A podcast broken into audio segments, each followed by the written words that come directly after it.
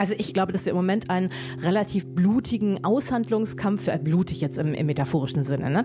und dass wir schon das Gefühl haben, wer darf jetzt noch was sagen und all das, das ist natürlich tatsächlich so. Und ich glaube aber, das wird sich lösen und im Endeffekt werden wir alle viel, viel mehr sagen können, wenn wir da durch sind. Mitu Sanyal ist das, Schriftstellerin und Kulturwissenschaftlerin.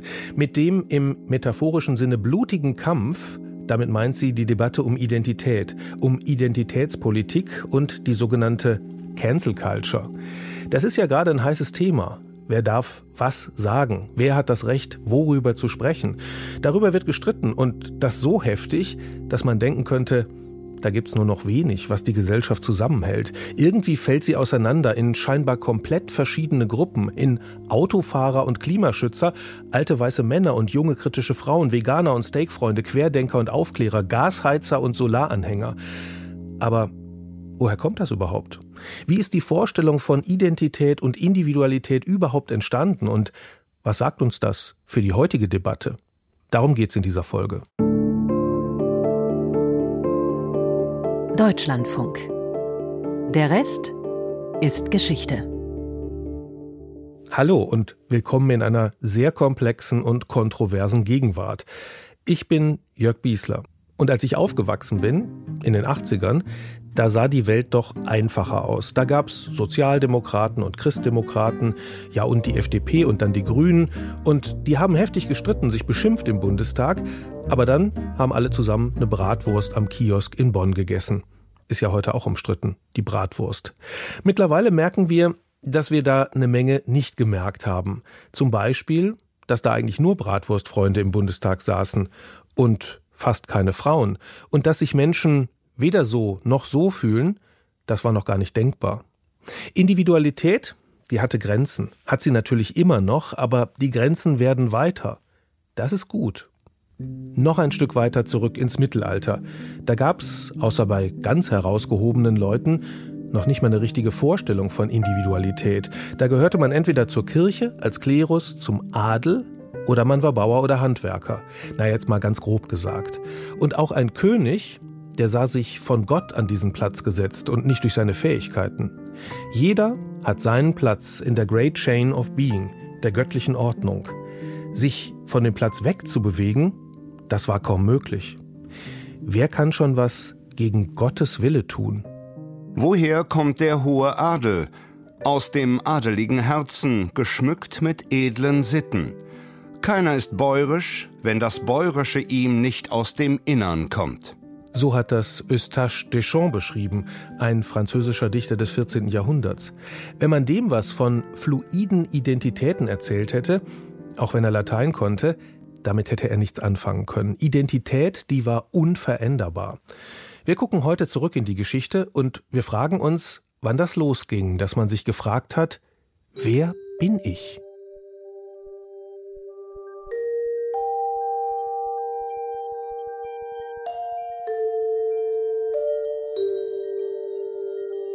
Wer bin ich? Können wir darüber heute selbst entscheiden? Sicher mehr als im Mittelalter, aber manche sind doch gleicher als andere. Und das sehen viele heute kritisch. Deswegen wird gestritten über Identitäten und Privilegien. Gerade gesellschaftliche Minderheiten wollen nicht mehr hinnehmen, dass sie klassifiziert und beschrieben werden von der Mehrheit. Oder sagen wir mal von denen, die in der Mehrheit das Sagen haben. Da sind wir bei den alten weißen Männern, deren Thron ziemlich angeknackst ist. Irgendwie gehöre ich ja auch dazu als mittelalter weißer Mann. Aber ist das meine Identität? Wohl kaum. Das beschreibt ja gerade mal Alter und Hautfarbe. Das bin ja nicht ich.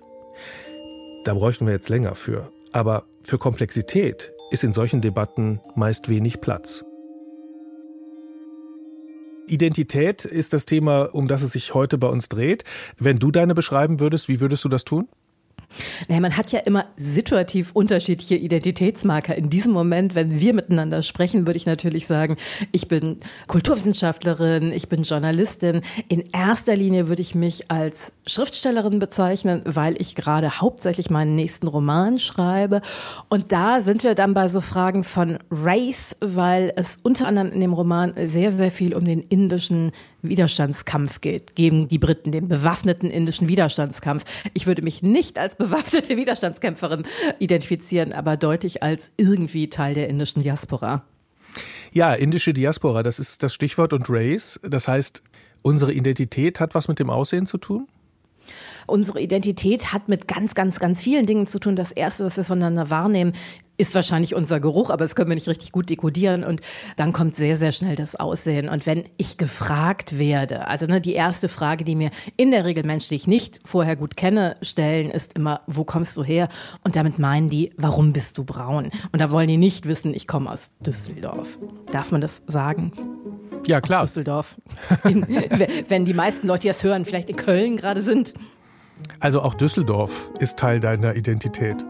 Auch Düsseldorf ist Teil meiner Identität. Und wenn ich in Köln bin, sagen Leute immer zu mir, du kommst aus Düsseldorf, aber du bist doch nett. Mitu Sanyal nochmal. Wir kennen und duzen uns schon lange. Ihr Roman Identity aus dem Jahr 2021 war ein Riesenerfolg. Er dreht sich um ihre eigenen Erfahrungen. Mitu hat einen indischen Vater. Also ganz, ganz, ganz lange hatten halt wirklich andere Menschen die Autorität, mir zu sagen, wer ich bin, also wer ich wirklich bin oder wer ich nicht bin, also was ich nicht genug bin. Also auf die Frage, wo kommst du her, wird dann immer gesagt, nee, aber wo kommst du wirklich her, wo kommst du wirklich her, bis ich die richtige Antwort gegeben habe, nämlich Indien. Das heißt, mir wurde halt immer von anderen Leuten abgesprochen oder zugesprochen, wer ich sein durfte. Und das ändert sich gerade radikal. Es gibt ein Bewusstsein dafür, also auch irgendwie das Mixed Race als Identität in Deutschland mit ausgelotet wird. Wie fühlt sich das an? Was ist zum Beispiel postmigrantische Identität und wie wollen wir es selbst gestalten? Und das ist natürlich tatsächlich etwas sehr, sehr Tolles, weil es kann ja ganz viele Vorteile haben. Aber ganz lange hat es halt eben nur Nachteile. Also man war weder noch, man war nicht genug, während irgendwie jetzt auch so diese Vorstellung von, man kann beides sein, man kann mehr als eins sein. Während die so ein bisschen in den Vordergrund gerückt werden kann. Meistens ist es in Lebenswegen aber immer noch anders. Und weil das so ist, arbeiten viele gesellschaftliche Gruppen daran, dass sich das ändert. Identitätspolitik heißt das. Wenn Menschen, die sich als Gruppe erkennen, sich für die eigene Anerkennung einsetzen, dafür, dass sie wahrgenommen und gehört werden. Der Begriff kommt aus den USA und geht zurück auf das Manifest einer Gruppe schwarzer Feministinnen aus dem Jahr 1977. The Combee River Collective Statement. Wir haben erkannt, dass die einzigen, denen wir wichtig genug sind, um konsequent für unsere Befreiung zu arbeiten, wir selbst sind. Unsere Politik entwickelt sich aus einer gesunden Liebe zu uns selbst, unseren Schwestern und unserer Gemeinschaft, die es uns ermöglicht, unseren Kampf und unsere Arbeit fortzusetzen. Diese Konzentration auf unsere eigene Unterdrückung wird durch das Konzept der Identitätspolitik verkörpert. Wir glauben, dass die tiefgreifendste und potenziell radikalste Politik direkt aus unserer eigenen Identität heraus entsteht, im Gegensatz zur Arbeit für die Beendigung der Unterdrückung durch jemand anderen. Es geht also darum, jemand zu sein, anerkannt zu werden, mitreden zu dürfen und nicht im Extremfall den Rassismus der anderen einfach hinnehmen zu müssen. Da schließt sich gleich die Frage an, wie das denn dann mit der Identitätspolitik von rechts ist. Der frühere Bundestagspräsident und Sozialdemokrat Wolfgang Thierse, der hat mit einem Interview im Deutschlandfunk und einem Artikel in der FAZ eine Debatte darüber ausgelöst. Die Identitätspolitik von rechts ist eine Politik, die zu Ausschließung, zu Hass, ja zu Gewalt führt. Und die Identitätspolitik von links führt zu in, wenn sie weiter so einseitig und in dieser Radikalität betrieben wird, zu Cancel Culture. Man Cancel Culture heißt, man will sich nicht mehr mit Leuten auseinandersetzen, diskutieren, den Diskurs führen, die Ansichten haben, die einem nicht passen. Und das ist ziemlich demokratiefremd oder wenn ich sogar sagen, demokratiefeindlich.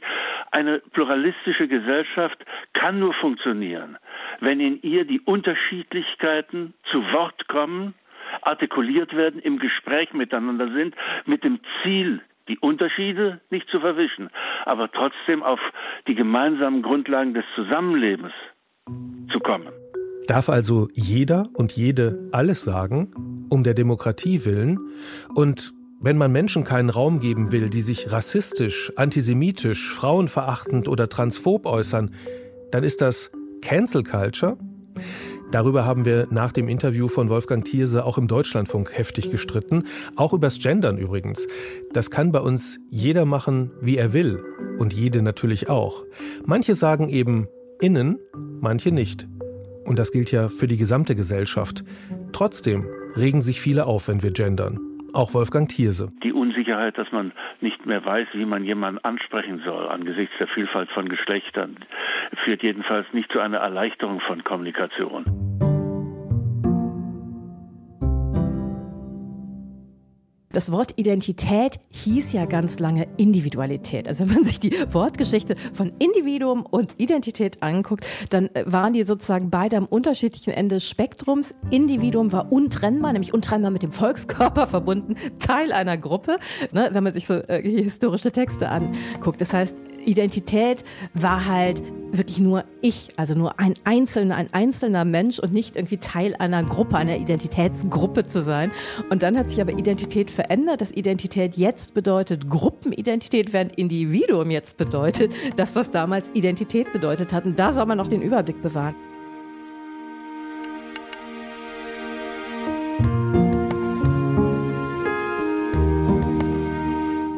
Soweit erstmal unsere komplizierte Gegenwart.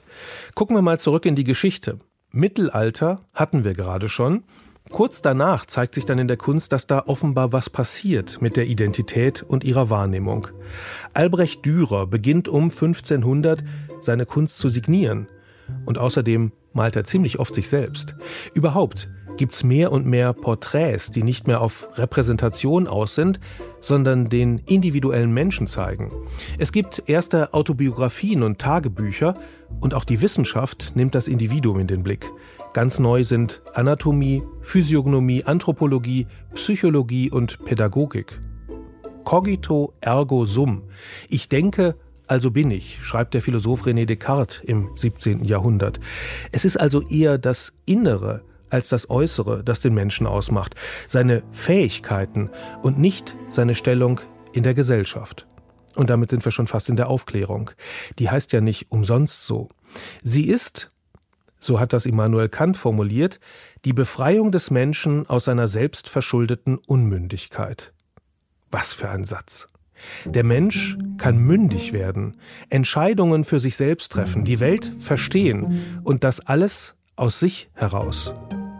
In der Kritik der praktischen Vernunft schreibt Kant 1788 Der bestirnte Himmel über mir und das moralische Gesetz in mir. Mehr also ist da nicht als ein Mensch, ein Individuum mit Moral und Verstand unter dem bestirnten Himmel. Keine Vorschriften, kein vorherbestimmtes Schicksal. Im Prinzip kann sich jeder die Welt selbst erschließen. Das unterscheidet die Menschen von den Dingen, die haben keinen Wert an sich. Der Mensch aber schon, eine Menschenwürde, die unantastbar ist, so sagt es heute Artikel 1 des Grundgesetzes. Sapere aude war Kants Motto. Habe Mut, dich deines eigenen Verstandes zu bedienen. Genau, und irgendwie, das ist ja auch die Verheißung der Aufklärung und das ist ja auch das, wo ich denke, das ist das Schützenswerte an der Aufklärung. Also wir dürfen ja die Aufklärung nicht irgendwie das Kind mit dem Bade irgendwie also wegschütten. Und gleichzeitig ist es halt auch eine Verheißung, die zwei Seiten hat, weil es halt auch sagt, wir sind unabhängig, wir brauchen niemanden, wir können uns sozusagen selbst erschaffen und Menschen sind zutiefst voneinander abhängig. Also wir würden überhaupt nicht überleben können. Da müsste man nicht nur ein Baby alleine irgendwo hinsetzen. Also ich alleine könnte ohne Gesellschaft nicht überleben. Punkt. So, und ich habe verdammt viele irgendwie Fähigkeiten und kulturelle Fähigkeiten und trotzdem ginge das nicht.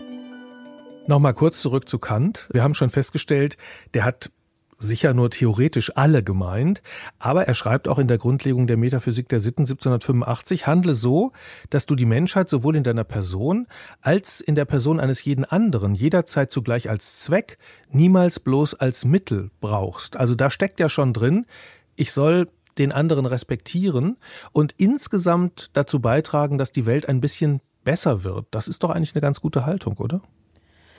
Ja, das Problem an der ganzen Sache ist, dass man ja noch mal einen Schritt davor gehen muss und sagen muss, wen hat er mit irgendwie Menschheit gemeint und wen hat er, also ne, wer wird da rausdefiniert? Das muss man auch sehen. Aber auf jeden jeden Fall, also dieser Gedanke irgendwie, wir müssen ich würde jetzt wahrscheinlich sagen, die Seele ineinander erkennen, um irgendwie miteinander auch auf einer Basis von Respekt und Wertschätzung und irgendwie, du bist genauso einzigartig, wie ich einzigartig bin und so weiter miteinander umgehen zu können.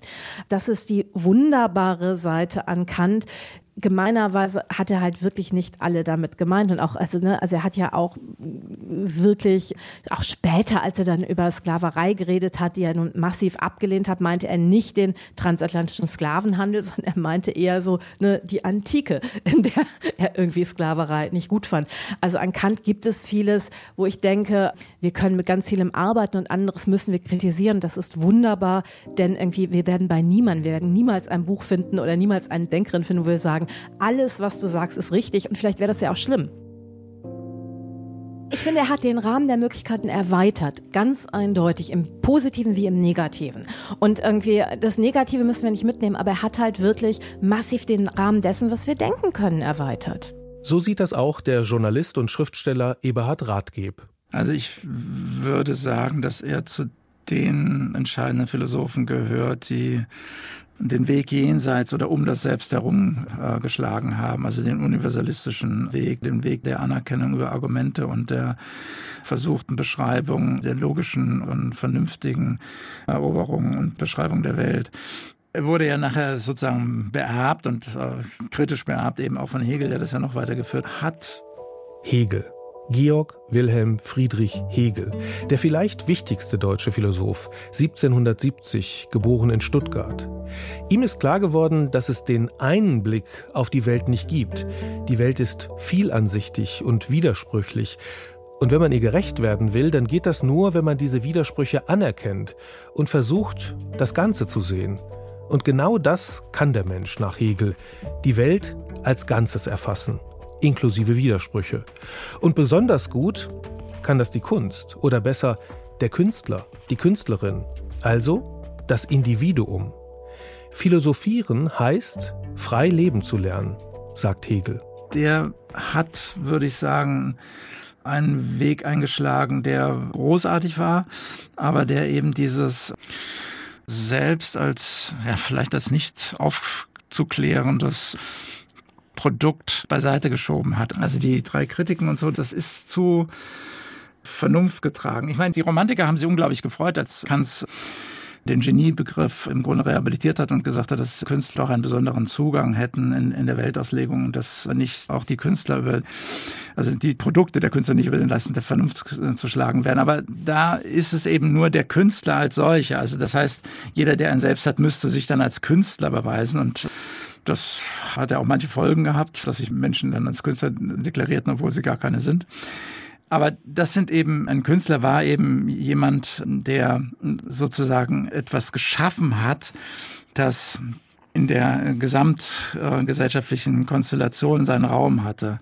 Und das würde ich jetzt bei den dreien eben so nicht sagen. Mit den dreien meint Eberhard Rathgeb die Philosophen Schopenhauer, Nietzsche und Kierkegaard. Über sie hat er ein Buch geschrieben. Also der Stil von Schopenhauer und Kierkegaard und Nietzsche ist ganz besonders und sie haben sich selbst ja auch als Schriftsteller verstanden und nicht als traditionelle Theologen oder traditionelle Philosophen. Aber sie sind Künstler, wenn Künstler, dann eher im Sinne von Menschen, die sozusagen auf das Selbstgefühl pochen und weniger darauf, dass sie jetzt in der Lage wären, was weiß ich, eine Leinwand zu bemalen, eine Partitur zu schreiben oder einen Roman zu schreiben. Also es ist das, das haben die drei ja nicht gemacht, ja. Und da muss man eben sagen, dass Kant eben dem Künstler da seinen Raum eingerichtet hat, aber die drei eben das selbst viel radikaler gedacht haben, als es für Kant möglich gewesen wäre. So, jetzt haben wir uns rangearbeitet durch die Geschichte zu der Zeit, in der das Selbst erstmals ganz eindringlich empfunden wird. Arthur Schopenhauer, Sören Kierkegaard und Friedrich Nietzsche, die sind wichtig für unsere europäische Idee vom Individuum. Die haben sich selbst ziemlich wichtig genommen, muss man sagen, jeder auf seine Weise. Heute finde das vielleicht ein bisschen übertrieben, wenn sich Nietzsche quasi als eine Art Gott sieht, aber für die Zeit, in der doch ziemlich viel festgelegt und vorbestimmt war, wie man zu sein hatte, was man zu tun und zu denken hatte, da war das ein mächtiger Akt der Selbstbefreiung, wie sich Kant das so vorgestellt hatte. Nietzsche und Kierkegaard, die sehen sich als Sonderlinge, für die die Gesellschaft keinen Platz lässt. Und alle wollen von sich aus die Welt begreifen. das Selbst, das Individuum, das wird zum Motor und zum Maßstab für das Denken. Etwas völlig Neues in der Philosophie. Wer ich bin, meine Identität, die wird hier zur zentralen Instanz. Diese drei Philosophen, also Schopenhauer zuerst, dann Kierkegaard und Nietzsche, haben eben nicht nur über das Selbst äh, nachgedacht so und über die Gefühle, so wie man heute auch eine Philosophie der Affekte hat und äh, sondern sie waren die ersten, die tatsächlich aus ihrem Selbstgefühl heraus eine Philosophie entwickelt haben. Und das ist revolutionär gewesen. Die drei waren nie verheiratet, die hatten keine Familie, hatten keine Kinder, sie waren wirklich ganz ihrem Werk oder ihrem schriftstellerischen Dasein verpflichtet. Und sie haben sich losgelöst sozusagen aus ihrer familiären Herkunft teilweise, aber natürlich war da einfach auch die Suche nach, und sei es zwischenmenschlicher Nähe und natürlich darüber auch teilweise von Anerkennung. Wie weit die gereicht hätte, war ich zu bezweifeln. Man hatte eine tragische Verlobungsgeschichte, die für sein Werk ganz entscheidend war, weil er sich da so recht Gewissensprobleme gemacht hat aber ohne diese Erfahrung von großer Liebe und zu einem sehr jungen Mädchen wäre er auch nicht zu dem geworden, der er geworden ist. Und ohne die Erfahrung, die er zum Beispiel mit seinem Vater gemacht hat, auch nicht, genauso wie Nietzsche auch nicht zu dem geworden wäre, der dann geworden ist, ohne die, sein Elternhaus. Also der Vater ist früh gestorben und ohne seine Schwester und vor allem seine Mutter. Also das, da gibt es immer im Hintergrund sozusagen einen sozialen äh, Wärmeschimmer. Aber das ändert ja nichts dran, dass der Versuch da ist, der absoluten Wahrheit sich selbst gegenüber. Man muss halt aufpassen, dass man sich da nicht ins Abseits begibt und irgendwann dort erkaltet scheitert. Ist das ein Zeitphänomen? Hat das was mit dem 19. Jahrhundert zu tun? Ja, also auf jeden Fall bei Schopenhauer in Maßen.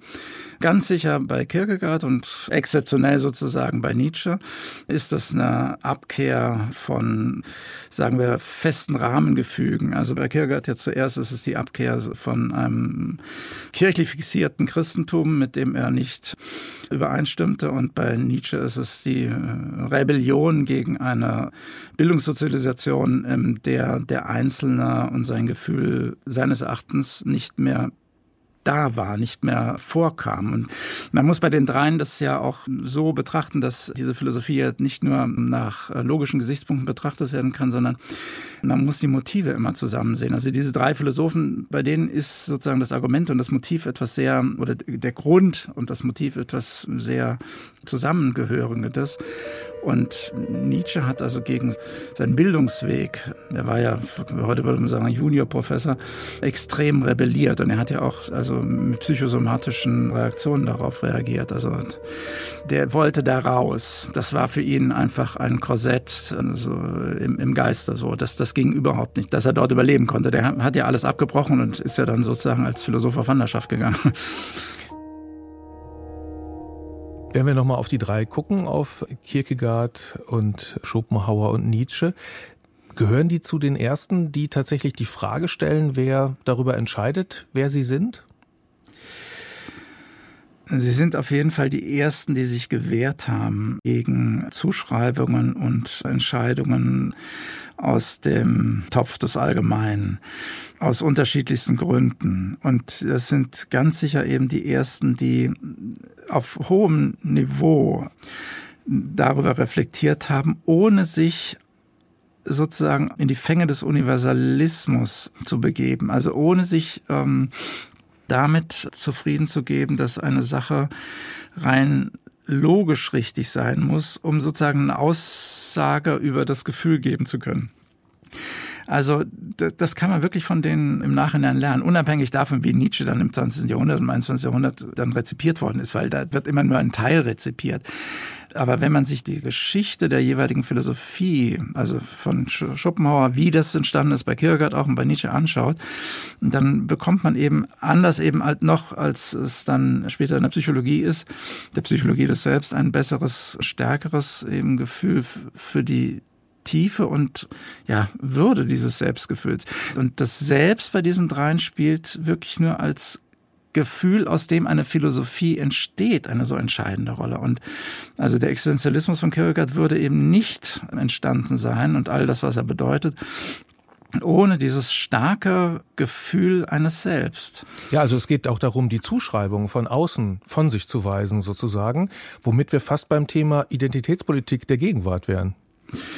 Ja, da ist, glaube ich, ein langer Weg hin. Also von dem Selbstgefühl zur Identität besteht deswegen ein längerer Weg, weil die Identität sich auch herausbildet im Zuge von Integration, im Zuge von Anerkennung durch Gruppen, im Zuge einer stabilen sozialen Gesichtes, sagen wir so. Das Selbstgefühl ist, da sind die drei eben ganz typisch etwas für Außenseiter. Also die drei waren definitiv Außenseiter. Sie wollten sich nicht integrieren.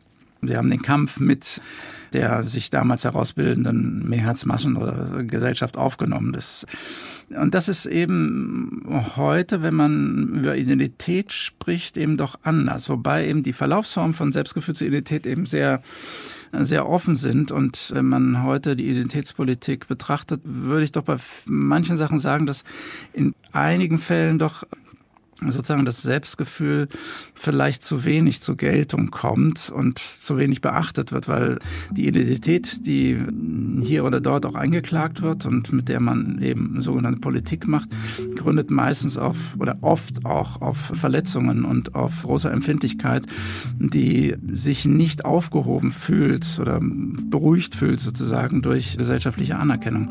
Da ist schon eine Nähe da, aber es ist auch etwas anderes zwischen Selbstgefühl und Identität. Im 19. Jahrhundert wird die Soziologie entwickelt, also eine Theorie der Gesellschaft und der Vergesellschaftung, weil eben auch so viele Prozesse im Gang sind, gesellschaftliche, die Mehrheiten suchen und auf Mehrheiten fußen. Und die drei sind also vor allem Kierkegaard, der das mit Schrecken aufziehen sieht und dann Nietzsche, der es teilweise erlebt strikt dagegen. So. Also sie wenden sich davon ab. Und der Individualismus, der zur selben Zeit auch da ist, ist aber doch ein Individualismus, der die Kehrseite eines Verallgemeinerungsprozesses ist. Also man kann den nicht so davon abkoppeln. Es gehört irgendwann zur, das ist im 20. Jahrhundert dann noch viel stärker, zum gesellschaftlichen Bild, das Allgemeine sich auf das Individuelle berufen kann. Der Individualismus ist etwas, was den Gang der Gesellschaft beflügelt. Man muss ihn den so vorstellen, das sind sozusagen Variationen auf ein Muster. Und das ist ganz anders als die Philosophie des Selbstgefühls von den dreien. Also, weil die will ja keine Variation, die intoniert etwas ganz anderes. Insofern fallen die drei aus der Zeit des 19. Jahrhunderts heraus, sind aber gleichzeitig wiederum sehr, vor allem Kierkegaard und Nietzsche, sehr, sehr interessant für das 20. Jahrhundert, gerade weil sie sich gegen diese zunehmende Vergesellschaftung gewandt haben. Also man muss sich jetzt nur, nehmen wir mal Nietzsche, von dem wird sozusagen wie ein Sahnehäubchen abgehoben, ähm, die Vorstellung, dass jede Wahrheit mit Macht verbunden ist. Und dieses Theorem taucht eben im 20. Jahrhundert vor allem bei den französischen Philosophen Foucault und Deleuze auf und führt dann dazu, dass man bestimmte gesellschaftliche Prozesse und Vergesellschaftungsprozesse anders und radikaler beschreibt.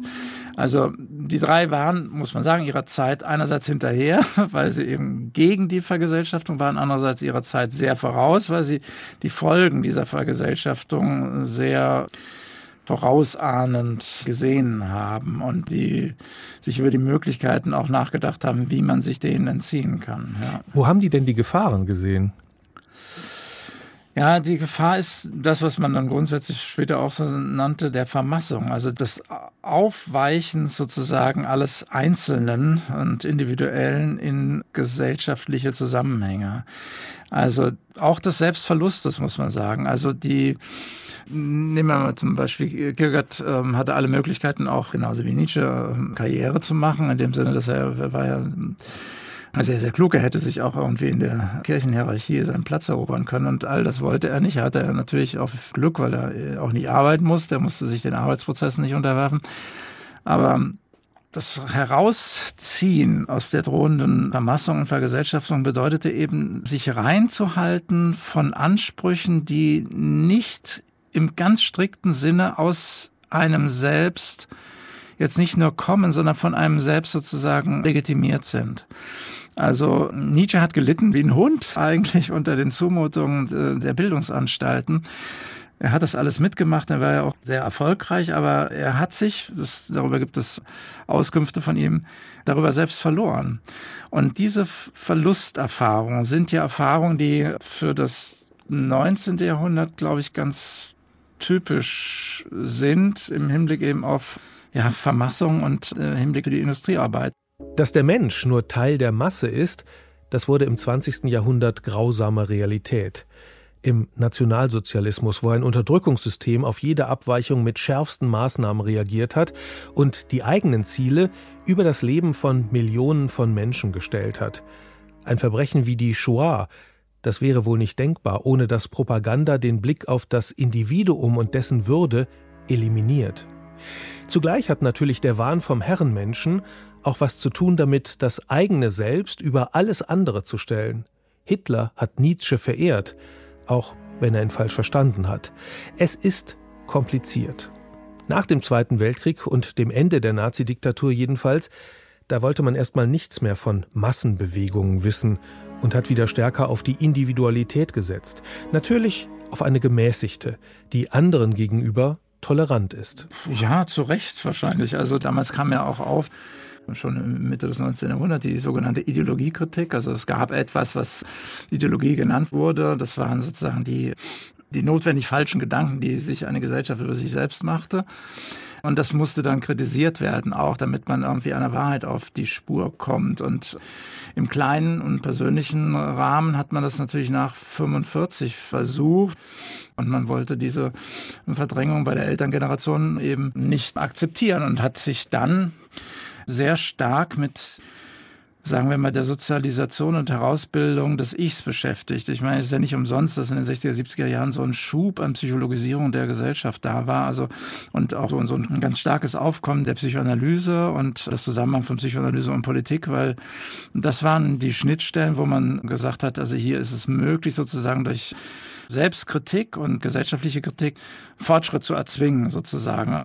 Wenn wir heute nach Identität fragen, dann fragen wir nach dem Selbstbild, das jemand von sich hat, wie er sich wahrnimmt und das natürlich in seiner Umwelt, die ja auch Wirkung auf ihn hat.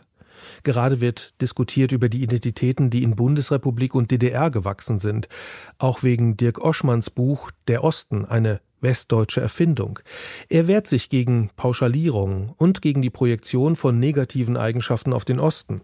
Er vergleicht den Osten mit einer Kolonie, der Westen gebe vor, wie man zu sein hat, und nehme sich selbst als normal wahr. Die im Osten, die sind dann die Unnormalen, Faulen, Rechtsextremen. Man kann die Identität aber auch positiv aufladen. Unternehmen machen das mit ihrer Corporate Identity, die sogar oft einer sogenannten Philosophie folgt, als ob Geld verdienen nicht reichen würde. Ja, und auch Geld lässt sich verdienen mit der Identität. Im Netz da kann ich wer werden, wenn ich mir eine zulege, die anderen gefällt. Wichtige Faktoren für unsere Identität und damit auch für die Identitätspolitik sind Hautfarbe und sexuelle Orientierung, außerdem die soziale und nationale Herkunft und all das natürlich in jeder und jedem vielfach kombiniert. Wenn da jetzt unterschiedliche Identitäten aufeinanderprallen, dann ist das oft schwer auszuhalten. Schriftstellerin Mitu Sanyal ist trotzdem überzeugt, dass der Streit gut für uns ist. Ich glaube nämlich, dass wir alle unglaublich viel gewinnen können. Ich glaube, dass wir im Moment einen relativ blutigen Aushandlungskampf, äh, blutig jetzt im, im metaphorischen Sinne, ne? meistens. Ne? Es gibt bei Rassismus auch ganz viel echtes Blut, aber wenn wir jetzt über die Medien und über die kulturellen Aushandlungsprozesse reden, dann ist es wahrscheinlich nur metaphorisches Blut. Und dass wir schon das Gefühl haben, wer darf jetzt noch was sagen und all das, das ist natürlich tatsächlich so. Und ich glaube aber, das wird sich lösen und im Endeffekt werden wir alle viel, viel mehr sagen können, wenn wir da durch sind. Niemand hat ja bis jetzt Winnetou-Filme verboten, auch wenn darin die Native Americans zu zeltenden Federbuschträgern gemacht werden. Aber Diskutiert worden ist viel über die Reproduktion von Rassismus, antisemitische Klischees im Kabarett und die Unterminierung des Vertrauens in die Wissenschaft, zum Beispiel was das Impfen angeht, aber auch den Klimawandel. Harry Potter-Autorin Joanne K. Rowling wird kritisiert, weil sie sich transfeindlich geäußert hat. Der Musiker Roger Waters, weil er sich einer rechten Ästhetik bedient und antisemitischer Symbole. Solche Kritik wird dann von konservativen bis rechten Strömungen gern beantwortet mit man wird ja wohl noch sagen dürfen. Dass man zumindest mal drüber nachdenkt, wie man mit anderen umgeht, das gehört nicht immer zum Verhaltensrepertoire. Natürlich gibt es Leute, die sagen, Weiße können überhaupt niemals nachfühlen, wie es sich anfühlt für egal wen. Das glaube ich überhaupt nicht. Ich glaube, dass die Fähigkeit von Menschen ist irgendwie, dass wir uns extrem gut einfühlen können. Aber ganz lange ging Einfühlung immer nur in eine Richtung, nur also eine Weiß galt als unmarkiert, Weiße konnten für alle reden und wenn du irgendwie braun oder schwarz was immer warst, konntest du nur für dich selber reden.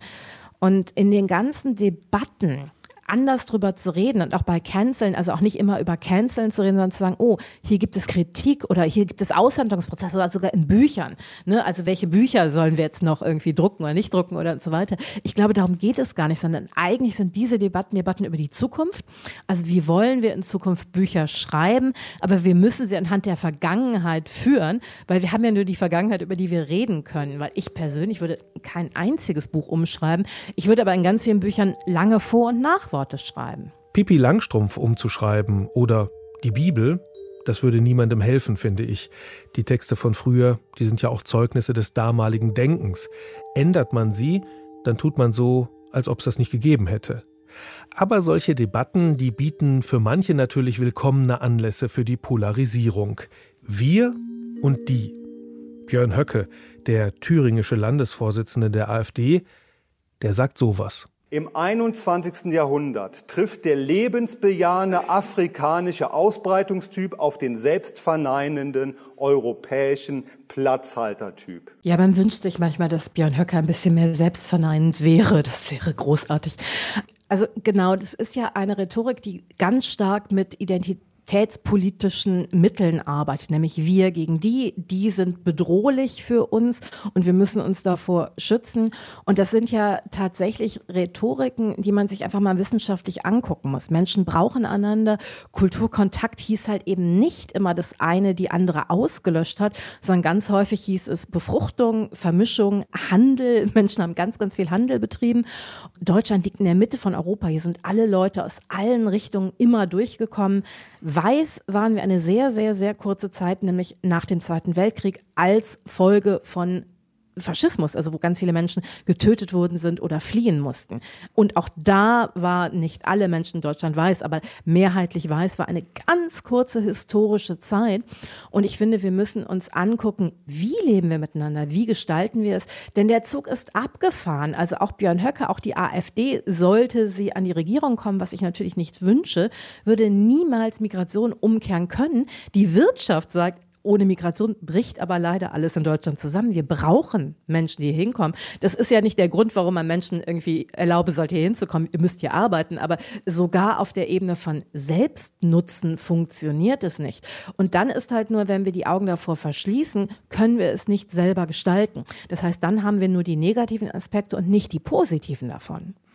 Aber kannst du dir erklären, warum das verfängt? Also warum haben Menschen Angst, dass sie es anderen ja, begegnen, die nicht genauso sind, wenn es das überhaupt gibt?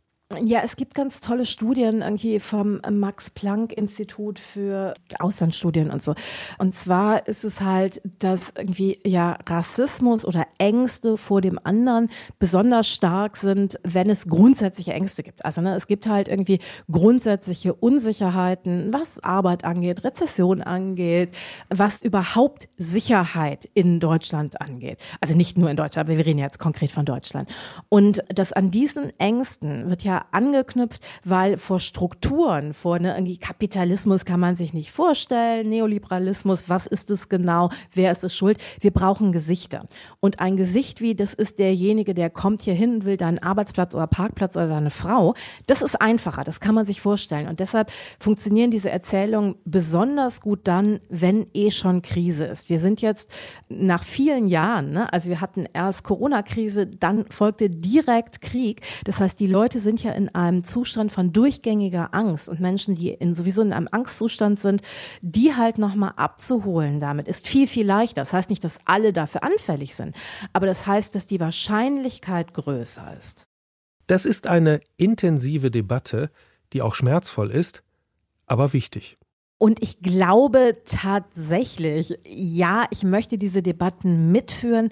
Mir liegt ganz, ganz viel an Redefreiheit. Das ist ein ganz großer Wert. Ich glaube überhaupt nicht, dass die Linken die einzigen sind, die Redefreiheit beschränken oder die sagen, also ne, wir haben ja immer dieses Redefreiheit versus Sicherheit. Ich glaube, es ist auch eine falsche Dichotomie, die immer da aufgemacht wird. Ne, einige müssen sicher sein, deshalb müssen andere sich zurücknehmen. Das glaube ich alles nicht.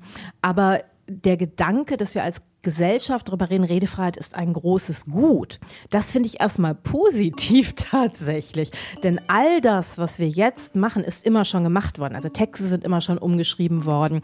Menschen sind aus strategischen Gründen nicht eingeladen worden. An Menschen ist überhaupt nicht gedacht worden. Aber das ist alles hinter verschlossenen Türen es, hat das alles stattgefunden, während wir jetzt es als Gesamtgesellschaft diskutieren. Ich fände es schön, wenn wir es in irgendeiner Form funktionaler machen würden, wenn wir es mit mehr Freude machen würden.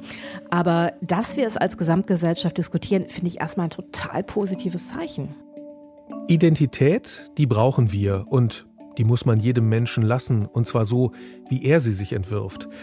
Das klingt so selbstverständlich, aber erst Künstler und Philosophen haben das hier in Europa als Idee entwickelt. Eigentlich müssten wir jetzt noch gucken, wie das in anderen Kulturen ist. Machen wir bestimmt noch mal, denn und auch das zeigt die Debatte über Identitätspolitik, es ist nicht gut, seinen Blick zu verengen, Dinge nicht sehen zu wollen oder abzustreiten, dass es sie gibt. Zum Beispiel Transidentität. Mehrere tausend Menschen in Deutschland empfinden, dass ihr Körper nicht der richtige ist. Den können wir jetzt nicht vorschreiben, dass der Körper doch der richtige ist, genau wie wir alten weißen Männern nicht vorschreiben können, wie sie zu sein haben. Was wir aber können, und das steht ja auch im Grundgesetz, ist die Würde des Menschen zu achten. Das heißt beim Thema Identität, dass wir versuchen, anderen nicht unsere Bilder von ihnen überzustülpen. Wozu auch? Um zu zeigen, dass wir die Richtigen sind und die anderen die Falschen? Wahrscheinlich geht's meist um Macht und um die und wir. In Krisenzeiten nämlich, sagen Anthropologen, und da gibt's auch nicht nur Männer, neigen wir dazu, uns dichter an unsere Gruppe zu binden und andere als Bedrohung zu empfinden.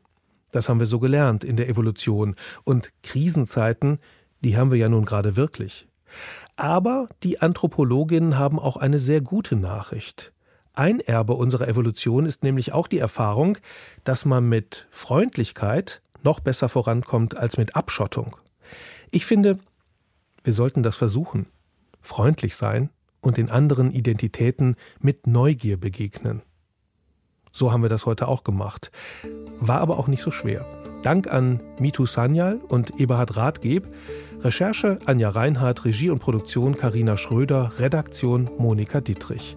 Nächste Woche geht es hier ums Wahlvolk und auch das betrachten wir historisch. Geld, Steuerkraft setzt sich unmittelbar um in politische Vertretungsrechte. Ja, das ist ein Gedanke, der zunächst einmal auch in der Geschichte des Wahlrechts auch eine große Rolle spielt. Ich bin Jörg Biesler. Tschüss.